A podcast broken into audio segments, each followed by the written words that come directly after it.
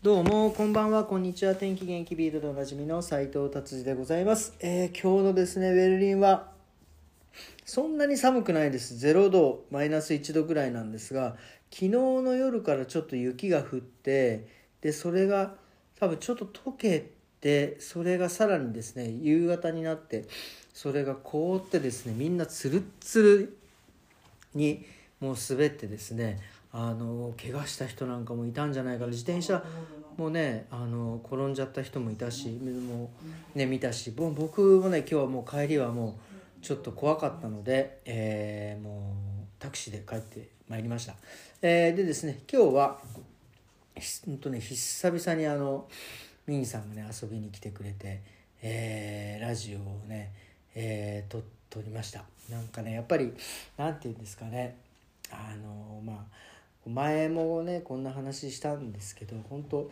彼のですねこの視点っていうか見るところとか考えてることとかが本当すごいなと思ってね毎回こう感心してですね本当ラジオを聞いてる人も分かると思うんですけど僕もほとんど何にも言ってないあの講義を受けている生徒みたいな感じになっちゃってるんですけど本当にねあのためになる、えお話でございました。ということでですね、えー僕のこの前置きはもう終わりにして、えー始めたいと思います。それではまた明日。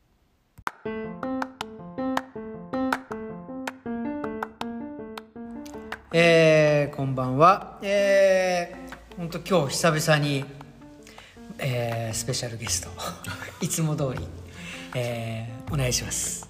スペシャルなのかは分かりませんが 建築家の民義ですおっさんおおっさんになってます。ありがとうございます。明けましておめでとうございまあ、そうです。今年もよろしくお願いしますすちょっと。遅れましたがそうですね。もう今日年末おは互い忙しくてそうなんですよね。もう年末に一回撮ろう撮ろうと思ったんですけども本当にバタバタして。普通ね年末だと、はいまあ、一昨年だっけ？あの、はい今年一番良かったものを一緒に話してみたりであー年末年始年始のその連休に何見ればいいのかっていうおすすめのタイね。トルを選んだりとか、ちょうどあの時工事の時でしたもんね。はそうですよね。一番合ってた時ですい、よ。ですねもう 週2ぐらいあった週2ぐらいでした、ね、そうやってましたね。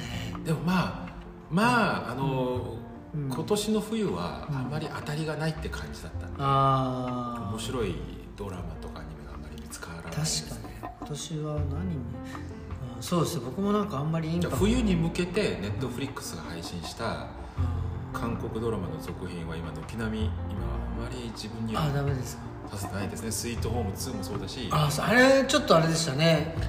あれね。ちょっと残念でしたね。あそこまで1を作り上げた人たちがなぜ2がここまでねえワンめちゃくちゃしかもワンもう消えちゃったでしょネットフリックスでいやありますよ。ああります？あります。え本当に？あれネットフリックスの制作だから。そうですよね。ででも僕2が出てきたから消えちゃったのかと思ってい勝手にやあれねえシーズンのところをタッチするとあマジで？選べるようになってるんですあマジですか？だって達井さんが1をもう見ちゃったからあ2が先に出てる。そういうことか、あなるほどね。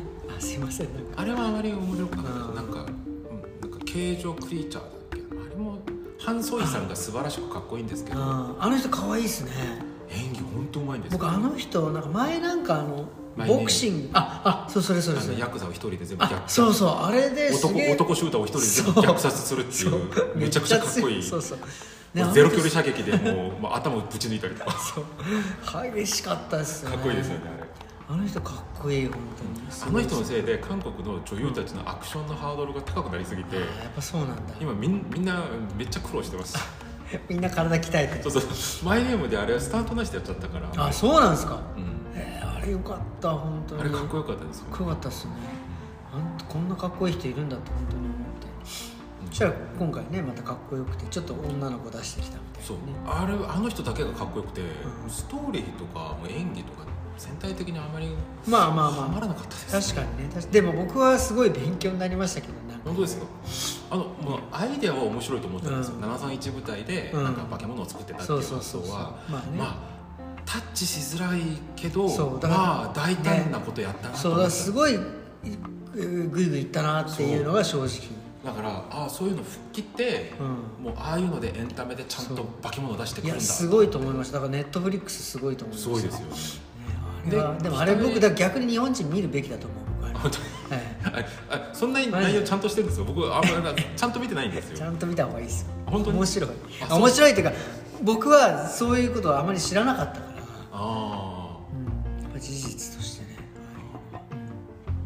主人公が拷問に対する体勢がすごくない？そうそうそう。ちょっともうものすごい拷問受けてるのにそうそうそ拷問終わった後あとなんかボクシング置いてきたみたいなああー今日はちょっときつかったなみたいな。ケロッとしてるは確かに。確かに。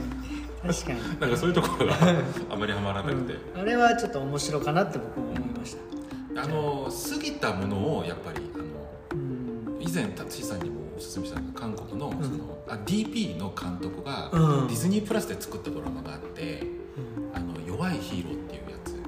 学園ものなんですけどあの不良のやつですよね。そうそう。あ僕だからまだ見てないんだ、あれが彼女がまだ見てなくて今冬にあの一気見したんですよ。うん、めちゃくちゃ面白いです。えディズニープラスでやってます？あります。あ見よう。ディズニープラスの作品です。ああもうあのそうまあもうねあれあればっかり見てロロドリアンじゃなくて「スター・ウォーズ」の。あ。なんで俺出てこないの？あんなにあ。んなに見てんのに。あのボブ・フィットじゃなくて。マンダロリアン。マンダロリアン、ーうん。まああれ「スター・ウォーズ」より面白い。あれもうあのファンファンアートですからね。あれはやばいですね。あれファンアートって言われてますからね。あそうなんですねやっぱあの新スター・ウォーズよりあっちの方がスター・ウォーズって言全われてる。然面白い。新スター・ウォーズはね惜しいですよねレイレイの初登場シーンは感動したんですよ。完全にナウシカじゃないですか。ーそうですね。うわいいなと思ったんだけどストーリーが。そうなんですつまらない。つまんなかったもう本当最後なんてもうこれでもうこういうことするっていう感じでしたもん本当ね。ダダダダダダ。何あれ。あ初めっからやりゃいいじゃん。ダダダダダダ。マンダロリアンはねうん。もうめちゃくちゃ愛されてますね愛されてますねあれねであのあのベビーヨーダが可愛い。あの可愛さはずるいですよね。それとあの結構日本のマニアのさ間でうん。話題になったのがあの韓国のドラマで「ムービング」あの韓国の日常生活を見せるんだけどその中に超能力者がいるっていう話なんですよ、えー、ムービうん、あれねテンポはめちゃくちゃ遅いんですけど、1世代漫画家たち一世代漫画家の代表格の人が脚本書いててまあテンポ遅いんですよ。でもなんだろう冬ソナが日本でヒットしたみたいに、うん、あのテンポが久々に見ると、うん、なんか心地いいんですよね。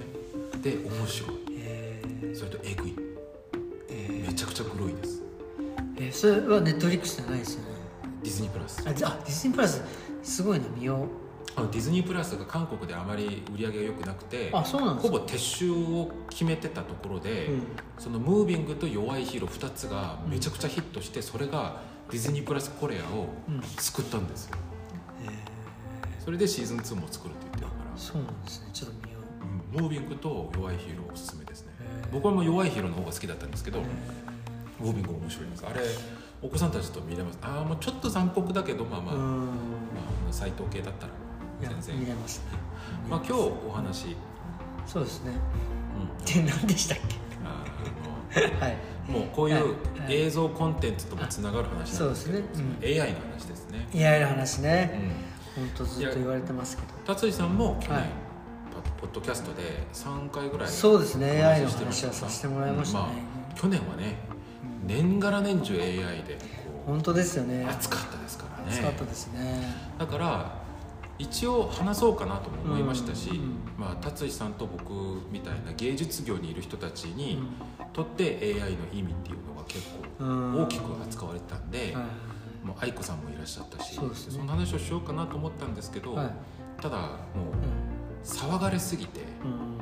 その大騒ぎの最中そのガヤの中であまり話したくないなって確かに確かに。ちょっと落ち着いてから。っそう。ていうかもう忘れかけけた頃にねんっていうちょっと年越してうん。ちょっとこう俯瞰で見れるような状態になって AI って何なんだろうっていうのを、まあ、僕は AI の専門家でもないしプログラマーでもないんですけどうん。ただ芸術の歴史を見るとうん。これが何なのかっていうのがある程度お話しできるかなと思って。でお願いします。芸術の観点から見るそのうん。AI のお話を達治さんとはしたかったですね。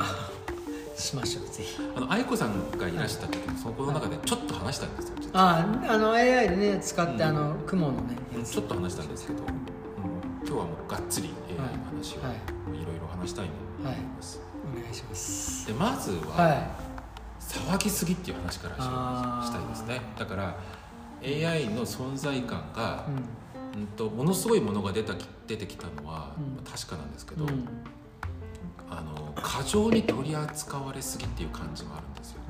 っていうのは何かっていうとあの記事とかうん。出版物が AI をこう煽りすぎてあちょっと本質が見えなくなってる。ーうん。その現状の中で AI をちゃんと考察するのちょっと難しいなっていうのがありました。っていうのは、うん、と例えば Google が社員を何百人解雇しました、うん。AI を使ったからもう人がいらないですすごい騒がれましたよね。いや企業が人を解雇する理由なんてそんなに単純じゃねえぞっていう、うん、だから果たしてそれが本当に AI のせいで解雇したのかどうかなっていうのはあまりにも単純にまとめすぎっていう、なかなかそれで人はもう首切れないですよね。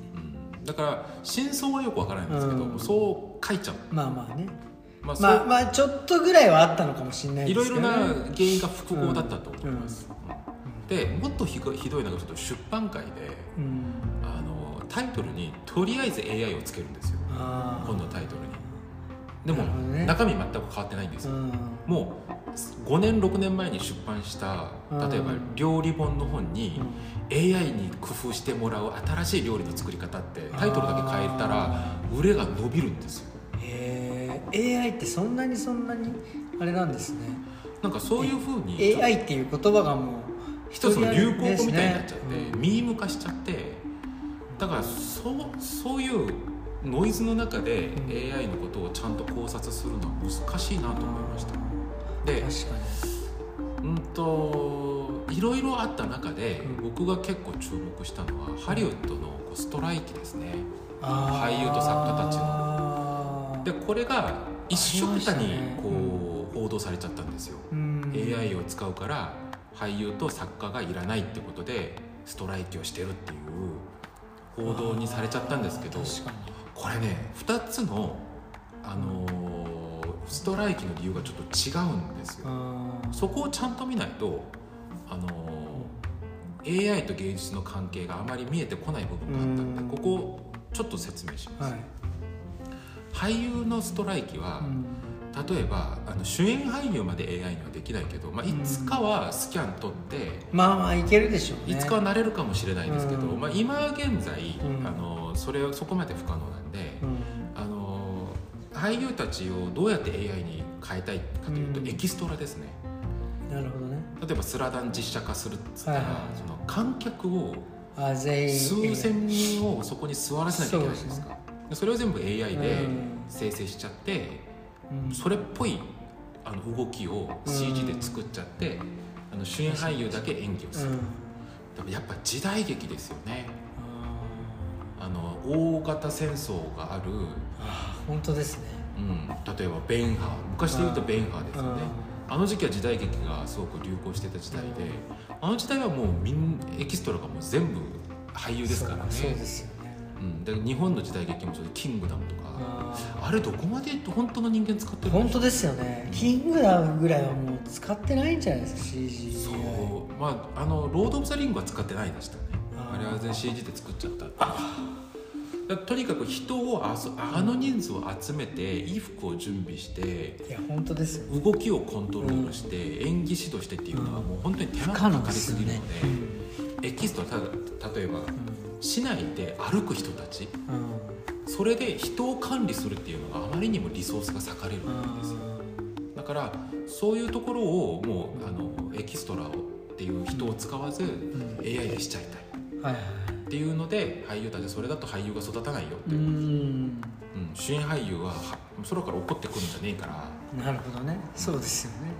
そういう現場をある程度経験していかないと、うん。俳優であのスターだけが食っていける世界にしてしまうんですよ、そうすると。うん。職業であのある程度のあのちょっと脇役だったり、あのエキストラとかをやりながら、うん。あのある程度こう収入を得れる人たちがいるのに、うん。それを全部立ってしまうと俳優業がスター業になってしまうからなるほどね。そういうのは認められないっていうのがはい俳優たちのうん。言い分でしたね。それと作家はちょっと違くてうんこれねちょっと悪質なんですよ。うん。これね作家協会だったっけな、うん。そこで作家たちにうあのあの彼らの言い分は何だかっていうと、AI でもうプロットを作ると。ストーリーをプロットを作って、うん。まあ AI で作るともう完成品じゃないから、うん。作家たちが手直しをする。うん。ここうするとどういう理屈がまかり通るのかっていうと、うんオリジナルのコンセプトの発案者が AI になるんですうよ、ん。だから印税を出す必要がなくなるんですよ。確かにね。だから AI に基本プロットを書かせて 作家たちに手直しをさせると作家たちはあの時給だけ出せばいいんですよ。なるほどね。印税を出す必要がないんですよ。えぐい話ですねそれね。これ俳優の方と作家の方ちょっと内容が全く違いますよね,、で AI が作ったそのプロットって使い物にならないんですよ。ああやっぱりそうなんだ。全然使い物だから論文だったりとか法文だったりとかはうん。法律文章だったりとかは、うん。AI で作ったものがある程度なんか使えるようにはなる,、んですけどあの文学はそれっぽいけどこれが果たして人間に感動を与えるかどうかってそいうう。主観的な判断が入ってないからだからアイデアを得られるうんある程度のテンプレートの材料としてバリエーションを見る分にはいいけど、それで文章は完成しないんですね。なるほどね。だからこれは印税費を削りたい 小作な手段として、AI 使ってでも作家からするといや AI が作ったプロットなんて全然使い物にならないからうん。結局頭から自分たちが書き直さなきゃいけないのえにか自分たちはただ労働の時給だけもらって印税は認められないってなるとなるほどこれ明らかにもう悪質なうん。印税を排除する動きだからうんそれに対する反発でしたね。だから俳優と作家のストライキ全然本質的に違ったんですよ。なるほどなるほど。それはもう全然意味が違ってきますもんね。全然違いますね。ね。うん、でここからあの考えていくと面白いんですけどあのね僕は俳優は負けると思います。うん。でも作家は勝つと思うんですよ、うんまあ、ある程度妥協点を見つけるだろうから完全勝利完全敗北はないんでしょううけど、ん。なぜなら映画ってうん。ずっと手間を減らす方に発達してきたんですよ。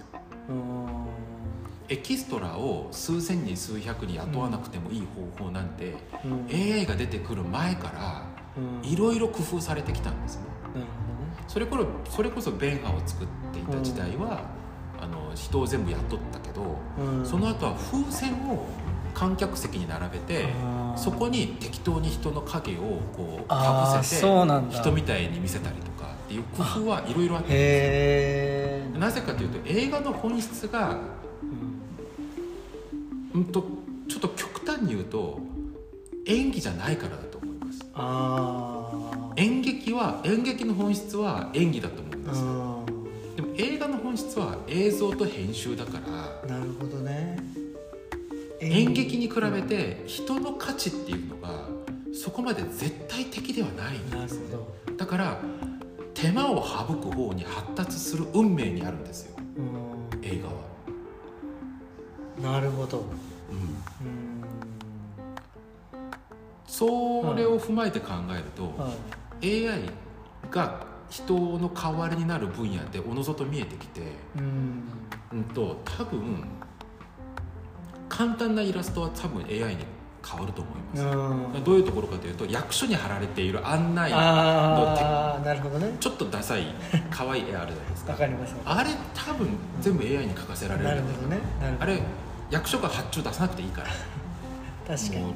職員のうち1人だけ使えればいいから多分そうなると思います。なるそれとかイラストレーターたちが AI に多分うん。仕事を奪われるという話いっぱいありましたけどありましたね。意外に進まないですね。ああのゲーム業界にいる友達にずっと聞いたんですけどどうって聞いたんですけどうんまだ使い物にならないらしいですーいあの AI それっぽい情報量が多くて、うん。こう華麗な絵は作れるけど、こっちが意図する正確性が足りないんですよ。なるほどね。どうせ確率だから。ああんたらこういうの好きでしょ噛んでくるから。あなるほどなるほど。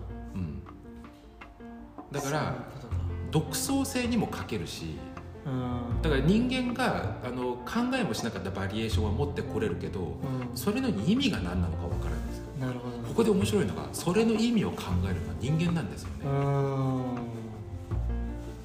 なるほどね。AI, AI が作るのはただただ確率の問題ですから、うん。確率的にこういうのが受けるかと思って持ってくるものですからだからこの場面で例えば宮崎駿の絵を描くとしたらうん。この場面でこの角度でトトロの手が見えてうん。バス停にな横に並んで毛がこうやって動いてトトロがこうやってジャンプしたら 雨がこうつい懐かしい。てこういうのはあまりにもものすごい正確性を要求する絵だったり動きになると AI はそれのあの要求には応えられない確かに。む不向きですよ、不向きなんですよ。うん、ただそれを作るまでのバリエーションはいろいろ見せてくれる。ね。そこから人間が思考する材料は得られますけど。だから自分が意図するものを作ろうと思ったらうん。AI は向いてないんですよ。逆に AI が作ったものをう利用しようと思ったら利用価値があるんです。ん、なるほどなるほど。そういうことか、うん。でここから結構面白いんですけど、うん。あとあ例えばですよ。建築とかだったら、僕達井さんといろいろなコミュニケーションを取りながら、うん。あのリンクヘアのウンバをやったんですけど、うん。僕この中でこのリンクヘアのウンバの改築の中で AI に任せられる部分一つもないんですよ。まず既存の建物を解釈しなきゃいけないし、うん。既存の建物をどこをどう解釈してどこに何を何どういうコンセプトを入れなきゃいけなきゃっていうのは、達井さんとのコミュニケーションの中で生まれてくる内容であって、絵が綺麗になるとかならないとかないじゃないですね。そうですね。である建物をどうやってどうやって数値化するかっていうところには、あの多分未来にはある程度助けられるかもわからないんですけど、ここをこうどうするかっていうのは解釈とアイデアの問題なんでだから多分 AI が設計できる建物はアパート。周りと全く関係ないもの。ね。解釈が必要ないもの。なるほど決められた平米数の中で、決められた部屋の数が必要でうん。決められた法律を守って最大限のロスのないうん。面積を作れるのは多分 AI の方が断然優れてる。なるほどね。AI のあのアパートの平面は多分 AI の方がうん。これから多分シェアを伸ばしていくと思いますね。もうすでにそういうプログラムを開発してるところがああります。しそうなんですね、えーでも確かにそれは分かりやすい。ですそうでしょ。うんただ住宅だったりとか、住宅のバリエーションは作れるかもわからないけど、うん複雑に周りと相互関係を作らなきゃいけない場合だったりとか元ある元にあるものを解釈して新しく改築しなきゃいけなかったりとかこういうのは多分 AI には任せられないと思います、うどうですか？ヘアカットも、んうん。まあそもそも機械が代わりになれない分野と思ってるんですけど。うん。まあ、無理でしょうね。無理ですよね、うんなんか分かんないですけどやっぱりその総合的なものなんでうんあのね短くすりゃいい長くすりゃいいとかっていうことでもないしでそもそも人間の頭ってもう全員違うじゃないですか。だからあの無理ですよね。デザインはできるかもしれないけど。うん。でもそれってもう数多くのヘア雑誌にもう載っているバリエーションは。そうだからだからそれを、うん。もし AI がいけるとしたらそれを全部覚えさせて、でやっぱり黄金比ってあるじゃないですか。それに合わせてそのデータをぶち込んでじゃあこの人はどんな髪型が合いますかっていうのはいけるかもしれないです。だったとしても、うん。切り始めると状況は変わりますよそうですね。だからそうです。だからそれはやっぱりだから難しいでしょうね。髪の毛をカットするっていうまあ僕もそう思います。多分いのはないできないでしょうね、ここっから数十年経ってもうん。やっと男性の丸刈りぐらいしか機会ができるかできないかぐらい、うん。だってあ頭の構造ってみんな違いますからそうなんですよ。しかもやっぱり刃物ですからね。うん。これも切れますからね、永遠に任せられない、あるある程度自分たちが認知認識できる時代の中では多分まだまだそうですね。だからまだこれから、ね、どういうふうに変わっていくか分かりません。だからあの未来学者って言われる人たち、うん90年とか2000年代初期に一番最初に言ってたのは、あの清掃員だったりとかうん。そういうのが多分変わるだろうって言ってたんですけど一番変わらないですよね、うん。本当ですね、うん。コロナの時代あの方々がいなかったらもう人類滅亡してますからね、本当ですよね